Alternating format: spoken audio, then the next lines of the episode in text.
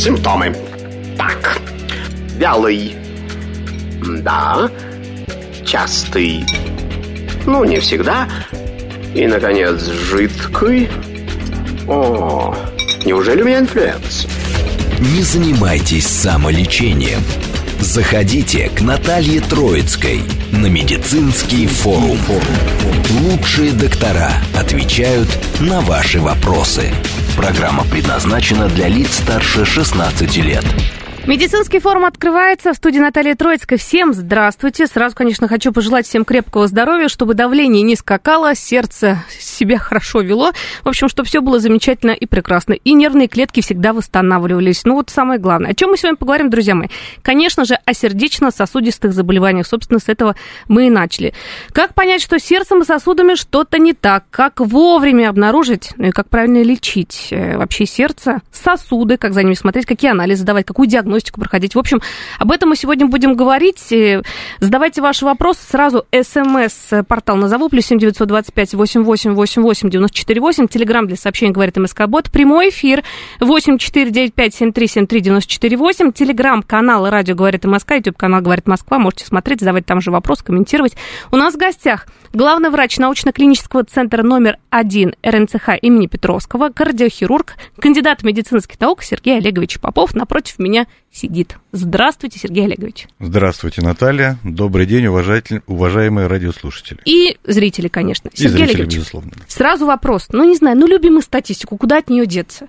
Что у нас по сердечно-сосудистым? Ну, мы знаем, что ВОЗ предупреждает, и все говорят, что на первом месте по числу смертей, инвалидизация, это сердечно-сосудистые заболевания, второе у нас онкологические там заболевания делит. Ну, а вот, кстати, вопрос. Мужчины или женщины чаще страдают всякими вот этими патологиями? Ну, в данном случае, наверное, страдают больше мужчины, к моему сожалению. Почему? Как вы думаете? Вот а, ваш опыт. Ну, наверное, все себе держим, давайте мы сейчас все по существу ага. потихонечку все пройдем, по полочкам разложим. А да, действительно, на сегодняшний день а, летальность от а, сердечно-сосудистых заболеваний по-прежнему у нас на первом месте находится. Онкология никак не может нас догнать, к счастью или к сожалению. Порядка 18 миллионов, наверное, человек в год так или иначе погибает от э, заболеваний, связанных э, с сердечно-сосудистыми заболеваниями. Если говорить о э, участии, скажем, каких-то заболеваний в этой большой-большой когорте, то на первом месте, наверное, следует отметить ну, всем известную гипертоническую болезнь или артериальную гипертензию. Это так называемый невидимый убийца наш – опять-таки, не хотелось говорить о статистике, но тем не менее приведу эти грустные цифры. А, по данным многоцентрового исследования, проведенного в 2022 году, значит, э, неутешительные цифры касательно заболеваемости. А, и самое печальное, что 46% примерно всех респондентов не знали ранее о существующей у них артериальной гипертензии. То есть люди жили, ходили на работу, приходили после работы, отдыхали и так далее, но при этом постоянно, скажем так, внутри них находился вот этот незаметный убийца, который а, потихонечку, потихонечку делал свое а, неблагодарное дело. Таким образом возникали осложнения и, соответственно, впоследствии какие-то жизнеугрожающие ситуации. Поэтому артериальная гипертензия – это наш, а, скажем так, лидер, в кавычках, да, по осложнениям по э, числу пациентов, которые э, страдают этим недугом. Вот. И э, сразу забегая вперед, скажу, что, в принципе, две причины, скажем, две группы причин, приводящие к этому осложнению, это так называемые модифицируемые и немодифицируемые. То есть первая часть это та часть, которую, на которую мы можем повлиять, например, наш образ жизни, наши вредные привычки, курение, а, значит, э, наш рацион питания, режим труда и отдыха, наш малоподвижный образ жизни и так далее, и так далее, ожирение сюда же включается. То есть это те вещи, на которые мы напрямую можем повлиять сегодня и завтра, скажем так, ну так или иначе э, улучшить наше состояние э, и здоровье. И вторая группа, к сожалению, на которую мы повлиять не можем – но тем не менее, которая, э, скажем так или иначе, ухудшает наше здоровье. Это возраст наш, да, который мы не можем изменить, это какие-то сопутствующие заболевания, которые приводят к поражению сосудов и сердца и, соответственно, возникновению сердечно-сосудистых заболеваний, например, какие-то онкологические заболевания, а, какие-то сахарный диабет, какие-то системные заболевания, например, ревматоидные артриты, а, системная красноволчанка и так далее, и так далее. То есть так или иначе, которые влияют на наши сосуды и, соответственно, приводят к увеличению этих сердечно-сосудистых заболеваний. Вот. На втором месте, ну, я бы отметил, это наша ишемическая болезнь сердца, а, известная не понаслышке. То есть это заболевание, при котором а, нарушается трофика с, а, самого сердца, и, соответственно, сердце начинает у нас болеть и плохо работать. Вот, и при этом, скажем так, э, нарушаются его функции. Вот, стенокардия, то есть признак, а, это, а, ну, можно сказать так, квинтэссенция ишемической болезни сердца, да, когда а, возникают болевые ощущения, говорящие о том, что нужно срочно что-то делать, нужно срочно что-то предпринять по состоянию здоровья. Соответственно, ишемическая болезнь сердца, ну, всем известно, зачастую приводит к инфаркту миокарда, такому грозному осложнению. Вот. А на третьем месте, ну, наверное, я бы выделил цереброваскулярную какую-то патологию, то есть э, заболевание, обусловленное патологией сосудов головного мозга. То есть э, мы понимаем, что э, заболевание системное, и, соответственно, сосуды могут повреждаться не только в сердце, но и в других органах и системах. И вот э, очень часто возникающие осложнения, вот инсульты, э, это тоже как результат э, большой группы заболеваний. Ну, также можно отметить всем известные нарушения ритма сердца, фибрилляцию предсердия, или как мы часто называем мерцательная аритмия. Это тоже большая и сложная группа заболеваний, которая имеет фатальные осложнения и, в общем, требует и наблюдение постоянного, и лечения. Ну, подробно, я думаю, мы коснемся этого всего. Конечно. Вот. Э, я бы отметил еще, безусловно, э, клапанные пороки сердца. То есть, э, если мы говорим про само строение сердца и функции его, то есть между камерами сердца, где протекает кровь, и, и камерами, которые сокращаются, изгоняют кровь, есть клапаны, которые пропускают кровь, соответственно, в одну сторону и не пропускают в другое. И очень часто их повреждения по разным абсолютно причинам приводят тоже к появлению жалоб, к ухудшению самочувствия, состояния, ухудшению качества жизни и, безусловно, ну, требует вмешательства врачей, начиная с кардиологов, назначения какой-то терапии, заканчивая кардиохирургами. Сергей Олегович, вот вы рассказали по, по, по поводу патологии, сказали по поводу боли в сердце, да, это вот практически у очень многих заболеваний отличается вот этот момент, этот симптом. Как понять, что вообще сердце-то болит? Потому что у нас как бы, ну, на самом деле, ну, болит и болит, вроде бы сердце. Как что у нас либо сердце, а ведь может тут и желудок быть, и защемил нерв какой-то в позвоночнике или что-то там, все что угодно, остеохондроз какой-то, как у нас вот любят тут сказать. Да ничего страшного. Как понять, что это болит сердце? И вообще, когда... Вот у нас почему-то считают, что сердечно-сосудистые заболевания, вот мне кажется, это в голове просто укоренилось у большинства, что это болезни пожилых людей. У нас, молодых, это не касается. Мы живем, бежим, едим непонятно что, собственно, употребляем спиртные напитки и все прочее. Вот это все. Да, нас это не касается. То, что Живем мы не спим, да, в стрессе, спортом не занимаемся, когда кофе 10 миллионов литров в день. В общем, как-то вот так. А вот когда уже там после 65, да я задумаюсь, дойду я до этого кардиолога, господи, ну что там. Ну, к сожалению, статистика тоже не веселая, скажем так. Даже по нашему учреждению, Российскому центру хирургии Петровского, а, в котором мы ежедневно выполняем ну, достаточно большое количество операций на сердце, как полостных операций, порядка 20-25, скажем так, ежедневно, и, и рентгенодоскулярные вмешательства тоже примерно, наверное, такого же количества. То есть это операции, которые выполняются на остановленном сердце и которые служат э, для того, чтобы ну, исправить эту ошибку. Так вот, э, если мы возьмем анализ возраста пациентов, то, к сожалению, мы должны отметить, что э, пациенты молодого возраста сейчас становятся не редкостью у нас. Не редкостью, да. Бывают такие случаи, ну, ну, действительно, которые, наверное, вызывают недопонимание когда пациент, э, допустим, 40 лет, и уже в анамнезе у него две операции на сердце, и сейчас он идет уже на третью операцию своей жизни на сердце. Большая-большая операция. Ух ты. То есть мы говорим о том, что э, сердечно-сосудистые заболевания, они помолодели. Вот то, что они э, и постарели одновременно, ну, наверное, это, это хорошо, потому что мы говорим о том, что сейчас возраст не является каким-то противопоказанием или ограничением к операции. Вот, и а, наше население, скажем так, оно стало более а, долго, ну, доживать до более преклонного возраста, да, соответственно, а, мы имеем и а, случаи, когда оперируем пациентов и 80 плюс, и 90 плюс. Угу. То есть бояться этого не надо. А бояться даже если это... много сопутствующих заболеваний?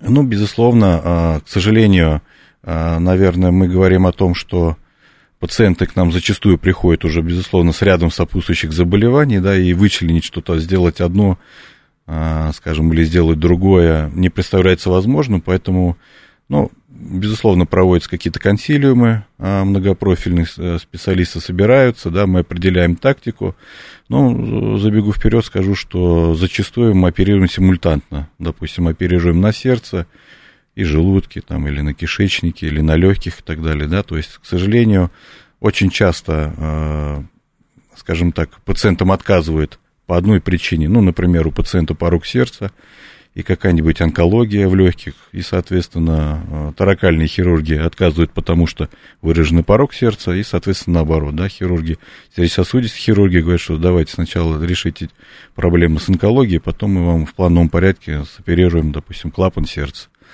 Вот, у нас мы можем делать одновременно симультантное вмешательство, то есть на двух-трех органах системах одновременно. Вот, а возвращаясь к вопросу о болях, ну, как я уже сказал, боль это наш такой, э, такой защитный механизм, да, то есть организм таким образом говорит, что ну, что-то не в порядке, значит, что-то нужно с этим делать. Вот, поэтому принимать просто обезболивающее это не всегда верно. Вот, и если есть возможность э, как-то патогенетически повлиять на процесс, то лучше это делать. То есть э, не принимать постоянно обезболивающие, да, а понять все-таки, почему болит. Вот если мы говорим про боли в сердце, ну, боли возникает от того, что э, какой-то участок сердца плохо кровоснабжается, и, соответственно, э, возникает ишемия, вот, и сердце говорит, что, ну, там нужно остановиться, например, либо выпить препараты, которые расширяют сосуды сердца и так далее. Вот, если мы говорим про сердечные боли, то, как правило, Тяжело, конечно, сказать, что вот эта сердечная боль это не сердечная боль, но, uh-huh. скажем, есть такие основные, скажем, отличия. Сердечные боли, они достаточно широкие, то есть нельзя показать, где у тебя болит одним пальцем. То есть это, как правило, какая-то область за грудиной, либо там сзади, или э, в лопатке и так далее, но какая-то область, не точка, не а, какая-то проекция. Значит, если мы говорим про сердечные боли, то они а, не меняются при изменении положения тела. Например, лежа болит, мы встали, потянулись, боли прошли. Сердечные боли останутся. А сердечные боли, безусловно, они должны быть обусловлены ну, каким-то заболеванием сердца. То есть, как правило, пациенты э, так или иначе знают о своих заболеваниях, потому что м- ну, говоря про сердечные боли, тоже нужно отметить, что сердце такой орган, который очень долгое время при своей дисфункции может, э, скажем так, болезни сердца могут протекать незаметно. Не беспокоить никогда. Не беспокоить никогда, совершенно справедливо, да, то есть, и уже когда сердце начинает болеть, пациент обращается, и мы видим уже какие-то, ну, выраженные изменения со стороны э, сердца, сосудов сердца и так далее. Вот поэтому, как правило, э, пациенты ну, знают о своих каких-то сердечных заболеваниях и, э, и, соответственно, знают, э, как болит сердце.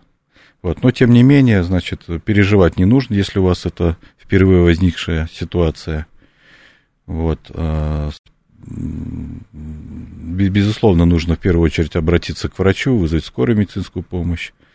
Вот. Не, не, не нужно просто так, а, скажем так, оставлять ситуацию на самотек. Нас любит волокордин, корвалольчика, что-нибудь там попить такого, ну, и все, и успокоится. Волокордин, корвалол хорошо, да? но как бы на сегодняшний момент имеется достаточно большой спектр неинвазивных методов исследования, которые ну, достаточно с большой долей вероятности вам скажет, сердечный это боль или не сердечный. Соответственно, а, нужно что-то в дальнейшем как-то лечить или лечиться, или не нужно. Вот поэтому беспокоиться не нужно, нужно просто, как говорится, заняться своим здоровьем. Вот это очень важно. Сергей Олегович, а вот вопрос.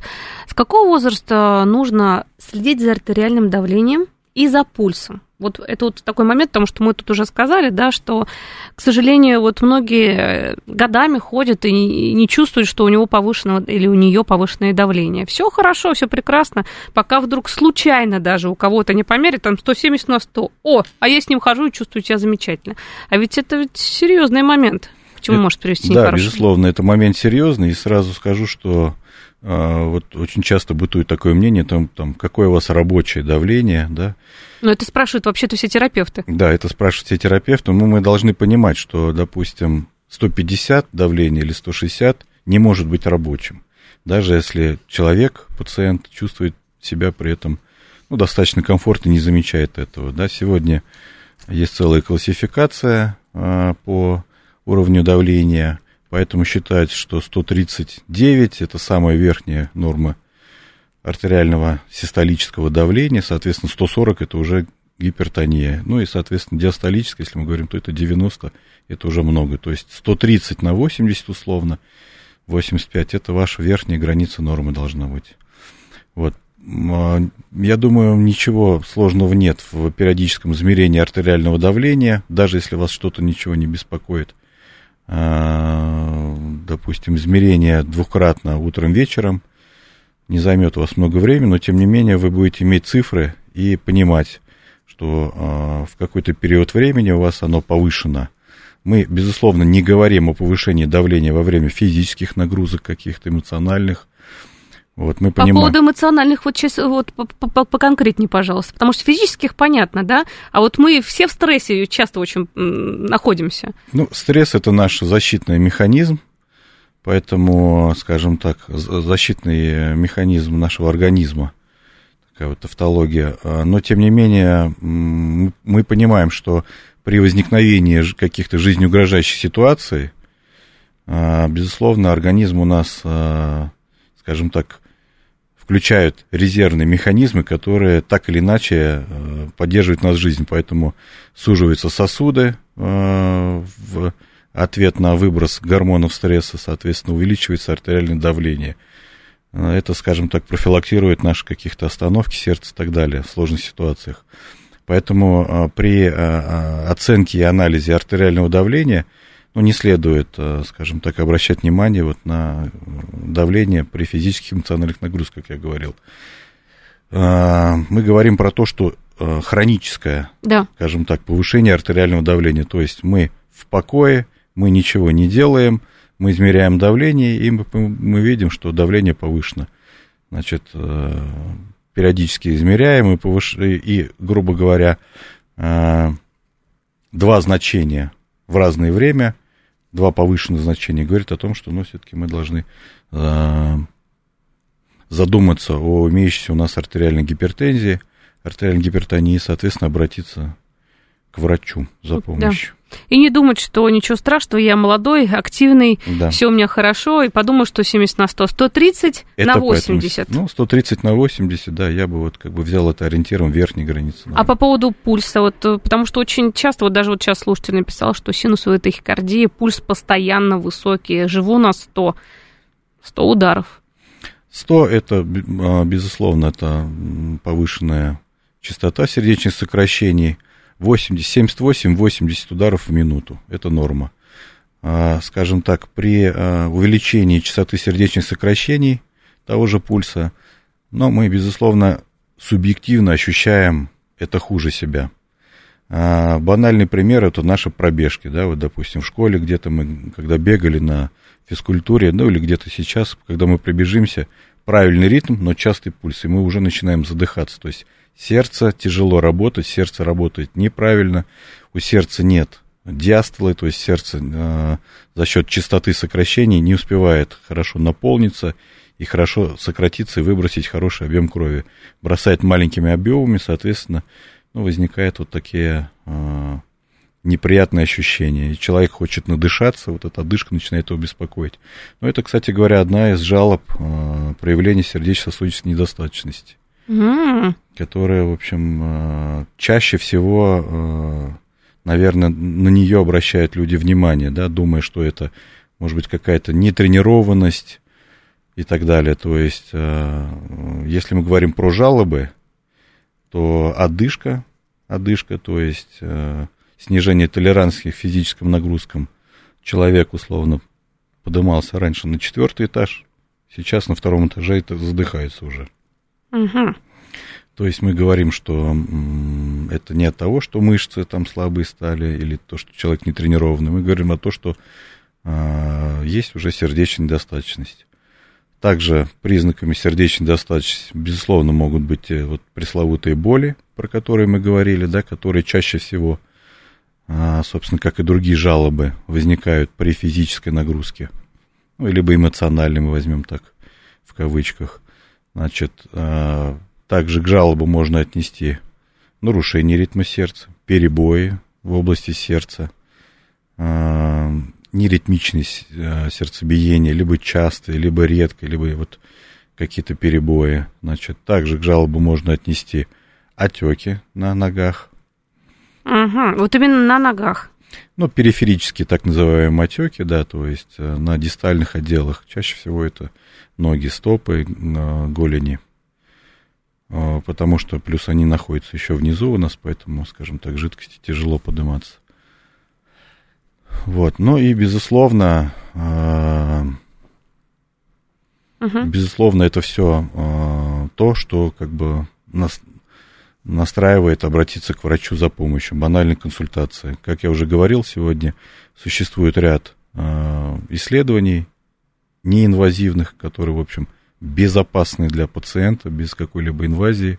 Например, банальная электрокардиография, то есть это исследование потенциалов сердца, которое помимо, э, скажем так, э, угу. ритма правильного и неправильного, говорит, как оно сокращается, как оно расслабляется, как оно бьется, потому что сердце это такой достаточно очень сложный орган, который постоянно у нас находится в работе, а, постоянно у нас сокращается, даже те, а, э, скажем так, не сокращающееся время, когда считается, что сердце как будто не работает, все-таки оно работает, оно у нас расслабляется в этот момент, оно наполняется кровью, чтобы потом а, эту кровь выбросить дальше по сосудам.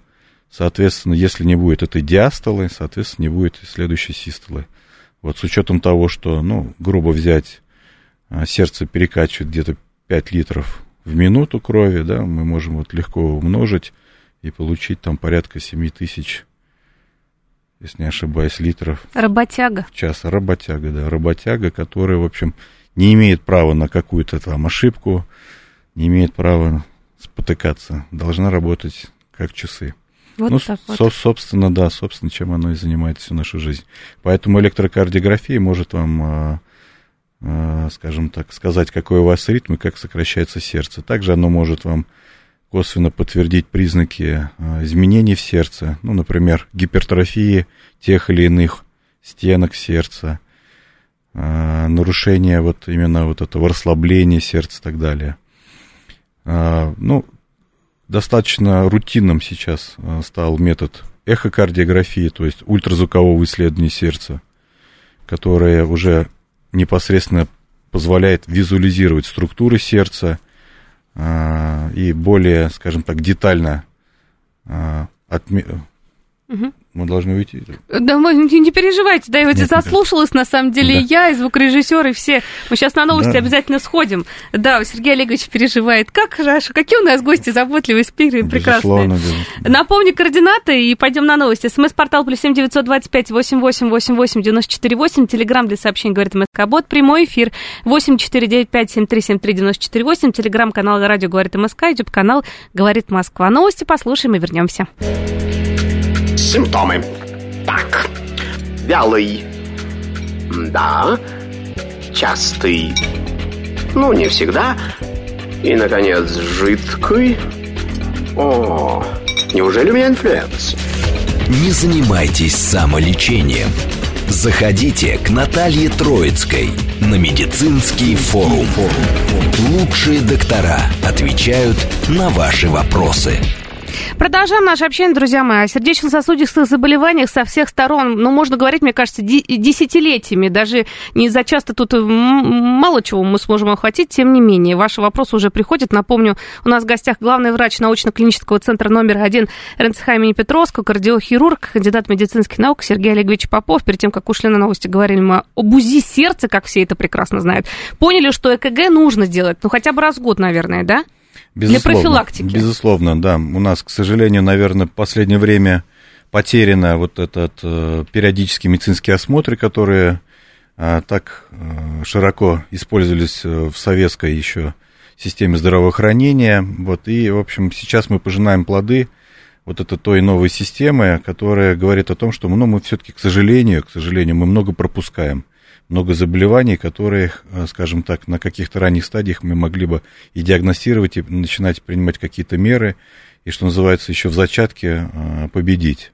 Вот поэтому, э, безусловно, нужно приходить к врачу на осмотры периодически, ЭКГ, эхо-КГ, да, то есть, ну, там эхо-КГ, скажем так, я понимаю, что доступность, скажем, она несколько отличается в регионах и в больших городах, но тем не менее, ну, это, скажем, это ваше здоровье.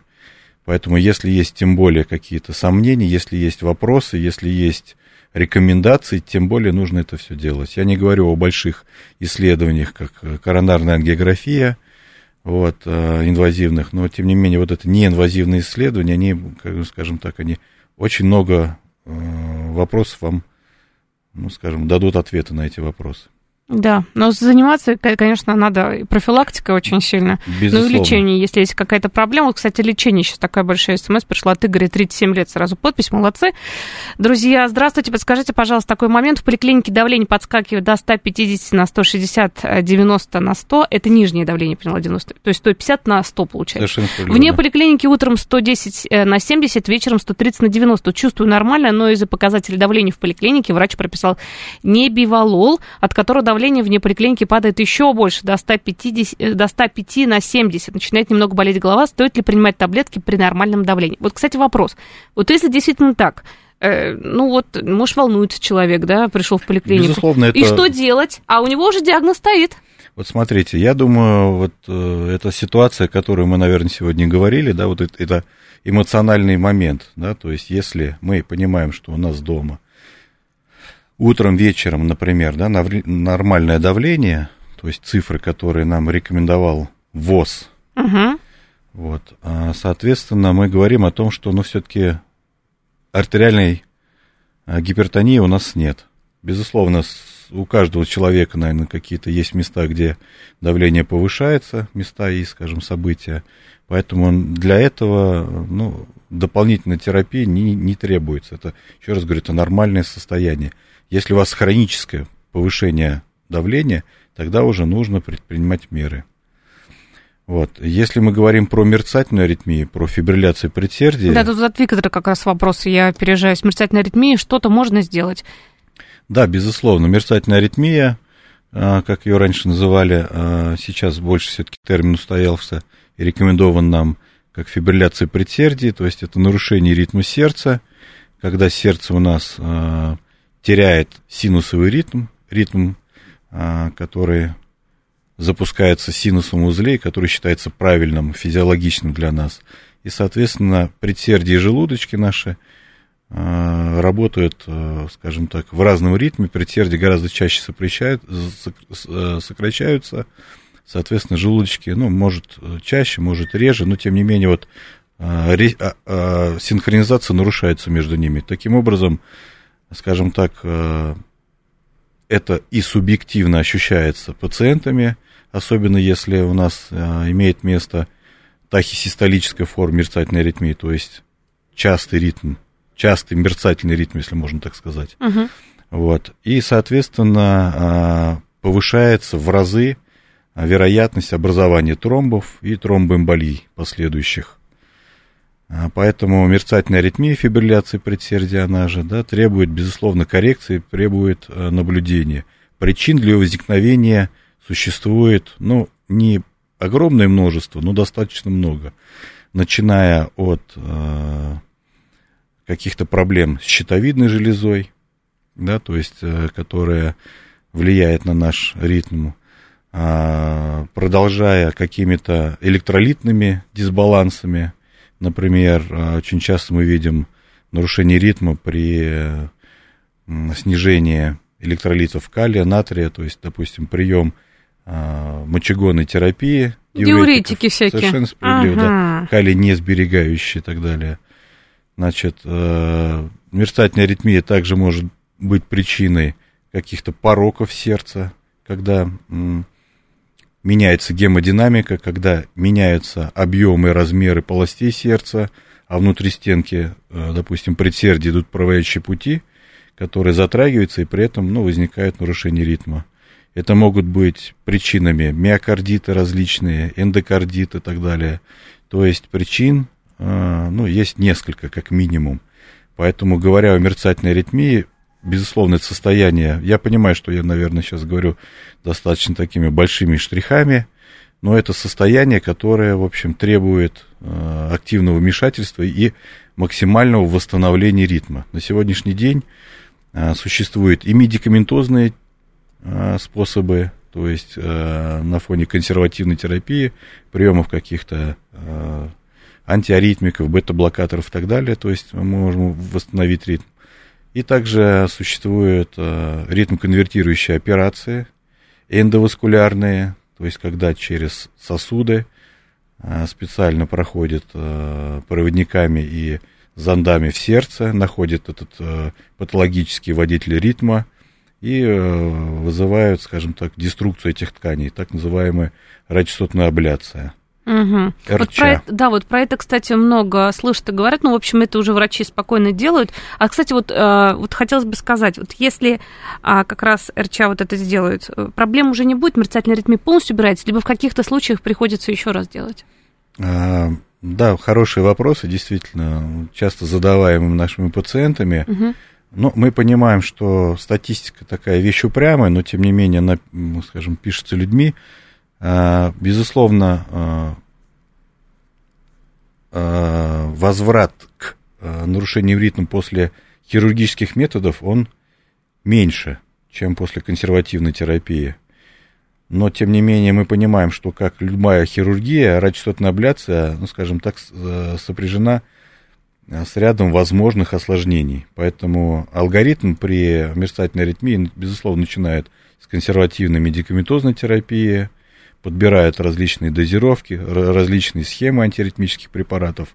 Если мы видим, что эффект не наступает, соответственно, мы дальше идем на а, уже хирургическое вмешательство, которое, в общем, ну, в большом проценте случаев, до 95% случаев убирает а, нарушение ритма. Но, безусловно, как и в любой ситуации, существует вероятность возврата нарушение ритма, например, из другого источника, водителя ритма, да, который, скажем, не был, который спал на uh-huh. момент э, предыдущей операции, не был верифицирован, да, потом стал активным. Или, допустим, э, в результате того, что э, вот деструкция миокарда, которая вызывается при радиочастотной абляции, ну, скажем так, миокард заживает, и снова порастает нервными окончаниями, через которые проходит вот этот вот патологический импульс, который запускает этот каскад нарушения ритма. Поэтому сердце как бы заживает и возникает, возвращается снова фибрилляция предсердия. Угу. Но опять-таки это не умаляет э, эффективность самого метода, и мы можем и второй раз, и третий раз выполнять эту То есть процедуру. пробовать надо, потому что все-таки это лечится. А, кстати, вот тут Карл спрашивает, есть ли возможность вылечить мерцательную аритмию медикаментами без операции? Возможность есть, безусловно, возможность есть, но каждый случай он должен э, индивидуально рассматриваться, да. Мы должны видеть пациента, мы видеть, э, э, скажем так, исследования, которые необходимо сделать. Еще раз говорюсь, если мы убираем все факторы неблагоприятные, которые способствуют развитию фибрилляции предсердий, то она должна уйти. То есть, условно, те же самые курение, алкоголь, избыточный вес – это факторы для возникновения нарушений ритма сердца. Ровно как и для сердечно-сосудистых заболеваний. Поэтому исключаем их, значит, медикаментозно помогаем как-то, и с большой долей вероятности нарушения должны уйти. Безусловно, бывают исключения из правил, да, существуют, допустим, а, фибрилляции предсердий, существующие длительно, ну, там, более 5-7 лет, скажем так, э, их убрать тяжело. Но, тем не менее, ну, хирургическим методом радиочастотной абляции это все возможно. То есть тем раньше, тем лучше. Вот если поставили Безусловно. диагноз, все, надо этим заниматься. Не надо ждать, что рассосется, все пройдет, все забудется, все вылечим. Да, рассосаться может, но не в 100% случаев, поэтому ждать не нужно. Да, проще обратиться к врачам и, соответственно, как-то начать самому в этом а, направлении двигаться. Вот, э, скажем так, не знаю, на условиях рекламы и так далее скажу, что в нашем центре у нас достаточно большой опыт э, хирургической активности на сердце всех видов операций, которые существуют, и даже некоторые операции мы делаем э, достаточно уникальные. То есть благодаря, скажем так, в последние два года э, я могу отметить некий ренессанс э, в нашем центре, да, с приходом э, нового директора центра, академика Котенко Константина Валентиновича а, мы увеличили и штат сотрудников, и штат организаций. Сейчас у нас более 800 коек, на которых проводятся различные операции, скажем так, и одна треть которых это сердечно-сосудистая хирургия, начиная от исследований сердца, заканчивая большими-большими-большими операциями на остановленном сердце по замене всей аорте и так далее как полостные, так и рентгеноскулярные. Безусловно, в том числе и по ритм-конвертирующей операции, по радиостотной абляции. Поэтому обращайтесь к нам за помощью, мы всем рады помочь, всегда это сможем сделать. Главное заниматься здоровьем своим. Главное заниматься здоровьем, безусловно, да. Людмила спрашивает. Добрый день, мне 63 года, показатели давления от 110 до 130 миллиметров ртутного столба, постоянно пью лазартан 25, мне врач выписал еще Вера Помил 40. Мне через месяц, а, через месяц глюкоза крови повысилась до 6, а раньше была 4,5. Ну что, тут уже, конечно, тонкие да. такие моменты. Тонкие тут, моменты, да, да, безусловно, Людмила. Ну, приходите на прием, посмотрим, потому что э, мы должны понимать, что кардиолог это наш ближайший друг и товарищ, да, которого мы должны регулярно посещать. Медикаментозная терапия, она есть, должна и будет э, непостоянной, что-то будет меняться, дополняться различными схемами, различными препаратами, потому что мы сами тоже меняемся, у нас появляются какие-то дополнительные факторы, э, отягощающие наше состояние, поэтому э, не, не получится так, что вам выписали там, одну красную, одну синюю таблетку, и вы по жизни их принимаете. Постоянно будет что-то добавляться, убавляться.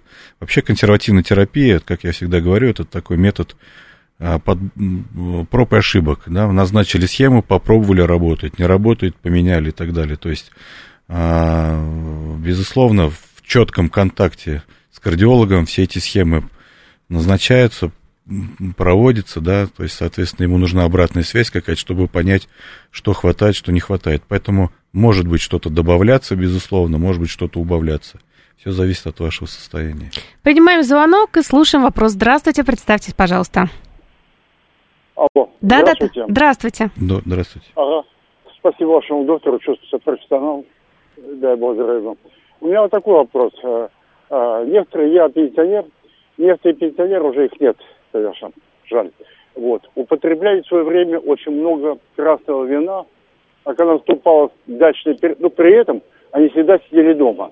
Когда наступал дачный период, вот на дачах и поумирали много. В чем причина и насколько помогает это вино? И ходьба каждый день полезна для сердца или нет? Извините, что много вопросов задал. Угу. Хорошо, спасибо за ваши вопросы. Да, мы как раз перед эфиром Сергеем Олеговичем по поводу алкогольных напитков говорили.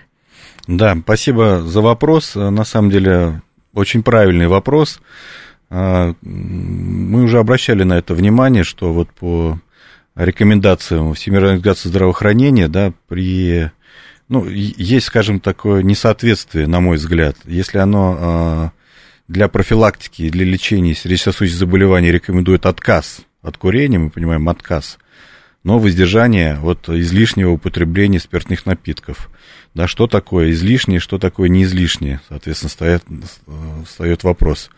Вот мы понимаем, что, безусловно, с одной стороны, отказ, полный отказ от алкоголя, он не доказан а, в части, а, значит, э, лечения и профилактики сердечно-сосудистых заболеваний. То есть, условно, взяли большую группу пациентов, да, кто-то употреблял, кто-то не употреблял, соответственно, достоверных данных не получено. Но мы понимаем, что любой э, алкоголь, ну, скажем так, это интоксикация нашего организма, которая сказывается на работе всех органов системы, да, в частности, печень, почки, вам спасибо не скажут.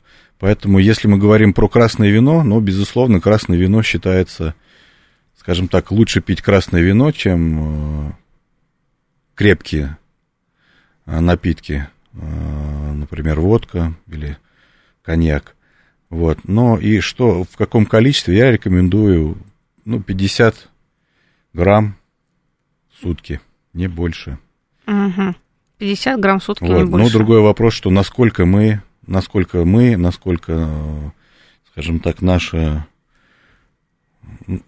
особенности нашей национальности, да, позволяет Устоять нам 50 во, грамм, да. вовремя остановиться, да. Вот в чем дело. По поводу ходьбы. Любит сердце ходьбу? Что какой вид спорта вообще любит? И вообще, как хотелось бы спросить, если у человека действительно перенес инфаркт, были какие, есть какие-то серьезные сердечные проблемы, какой вид спорта поможет сердечку, сердечной мышце и всему прочему, а не навредит? Угу.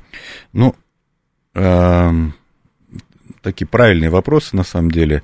Мы должны понимать вообще, что вот я вот всегда стараюсь э, довести, что спорт и физкультура это разные вещи.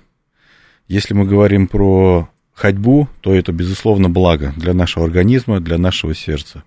Лучше ходить, чем бегать, лучше плавать, чем еще раз где-то там бегать, нагружаться с э, отягощениями и так далее. То есть, э, как говорил в свое время основатель нашего центра, академик Борис Васильевич Петровский, что здоровье не нужно укреплять, да, его нужно просто банально беречь. Очень правильные слова. Да, поэтому э, ходьба приветствуется для всех абсолютно, да, то есть не нужно быстро, спокойно, вечером прогуляться, это и эмоционально очень полезно и важно, и для физически, и для сердца. Мы понимаем, что если э, любая нагрузка для сердца воспринимается, ну, как своеобразный стресс. Поэтому, э, скажем так, если мы заведомо понимаем, что у нас есть какие-то осложнения по сердечно-сосудистой системе, э, если мы понимаем, что у нас, допустим, болит сердце на нагрузках, э, то сильные нагрузки нам не нужны абсолютно. Поэтому спокойная ходьба, прогулялись, и полезно, и приятно, что называется, да, и перед сном – будет отличный крепкий сон. Вот, поэтому ходьба, она тоже приветствуется. И, как я сказал, плавание, да, то есть, э, помимо того, что за, э, во время плавания практически все группы мышц работают, то есть, это и не только для сердечно-сосудистой вашей системы, но и опорно-двигательной системы, это, так сказать, большое благо. Вот, ну и плюс само мероприятие, водные процедуры, вот, температурный режим, это очень-очень полезно. Вот так вот. Тут вопрос, э, уже несколько раз смс пришло, один тот же вопрос, что значит результат флюорограммы, где указано уплотнение и склеротирование аорты? Очень переживает у нас слушатель. Что это такое? Да, ну, мы понимаем, что э, это рентгенологическое исследование, которое, собственно, заключается в том, ну, я немножко поясню для радиослушателей, что угу. Э, лучи по-разному проходят сквозь ткани, э, разной плотности, соответственно, э, формируется некий рисунок. И вот по рентгенологическому исследованию дает заключение, что аорта уплотнена. Но мы должны, э, в принципе, допускать, что со временем физиологически мы, у нас все ткани становятся, скажем, более плотные, менее эластичные, и так или иначе тот же самый атеросклероз у нас, э, э, скажем так, ну, затрагивает нас всех. Поэтому какие-то возрастные изменения, они могут быть. Значит, по вашему исследованию, значит, на, по, по данному заключению имеется изменение на восходящей части аорты в виде уплотнения. Значит, я бы э, что рекомендовал? Ну, сделать э, эхокардиографию для того, чтобы понять, э, как работает артальный клапан, который находится внутри этой аорты, скажем так, измененный. И, соответственно, э, чтобы на, по данному исследованию вам сказали размеры аорты, потому что зачастую уплотнение аорты сопряжено с изменением его размеров, которые, в общем, нам диктуют уже необходимость операции. То есть аорта сначала изменяется, то есть утрата эластичности аорты, да, при систоле аорта расширяется, при диастоле сокращается. То есть аорта тоже как будто бы дышит, когда сердце сокращается. Вот когда а, утрачивается вот эта эластичная часть аорты, она становится более каменной, соответственно, есть вероятность, что она просто расширена постоянно. И, соответственно, в какой-то момент она может, ну, скажем так, лопнуть. Поэтому, угу. да, поэтому нужно ну, сделать... До обследования обязательно. Безусловно, до обследования, да, состояние аорты и артального клапана. Такой вопрос. Нарушение процессов реполяризации. Что это? Ольга спрашивает. Слушайте, у нас просто вот тут, тут вот это, да, ну, ну что, пояснение должны люди знать. Ну, Наверное, Но... поставили такие диагнозы, либо врач сказал, и засело это глубоко. Да, безусловно, это такие термины, которые зачастую пишут в заключениях а, по электрокардиографии. А, ну, в двух словах, если а, сильно не угу. Погружаясь в эту тему, электрокардиография позволяет нам понять, ну, насколько сердце подготавливается к систоле то есть реполяризация – это, скажем, подготовка к сердцу, к сокращению. То есть э, сердце, э, как мы знаем, сокращаясь, выбрасывает кровь, и потом наступает период, во время которого оно восстанавливается. То есть восстанавливается э, баланс внутри э, клеток сердца, в это время наполняется кровью из предсердий в желудочке, соответственно, сердце подготавливается к новой систоле, вот этой вот реполяризации, и потом оно опять сокращается. И так вот циклично происходит. Систола, диастола, выброс и как бы подготовка к этому выбросу. Вот. Но я могу сказать, что эта формулировка, она функциональная, то есть это не какие-то органические поражения, а просто, грубо говоря, а, ну, скажем, угу. такое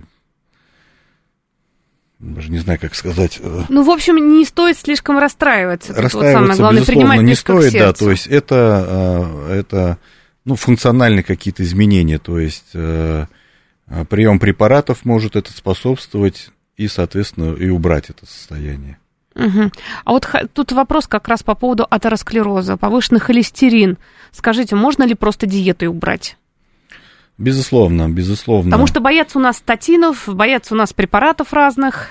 Это тоже очень интересная тема, на которую, в общем, достаточно долго можно э, разговаривать и обсуждать, потому что мы э, уже видим вот э, в течение какого-то времени, как меняется психология, и в том, в том числе вот э, там, начиная от э, аспирина и заканчивая теми же самыми статинами, да, которые в свое время назначались достаточно активно. А, безусловно, чтобы снизить а, холестерин в крови, нужно начинать, безусловно, с диеты. Первую. То есть не нужно лечить, нужно профилактировать. Правильный режим, правильное питание, соответственно, все эти жиры, э, скажем так, они снизятся сами. Если бывают заболевания, которые не позволяют нам это сделать уже элементарным путем, да, соответственно, тогда уже нужно прибегать к приему статинов. Спасибо большое. У нас в гостях был главный врач научно-клинического центра номер один РНЦХ имени Петровского, кардиохирург, кандидат медицинских наук а, Сергей Олегович Попов. Спасибо вам большое. Спасибо вам. Всем здоровья.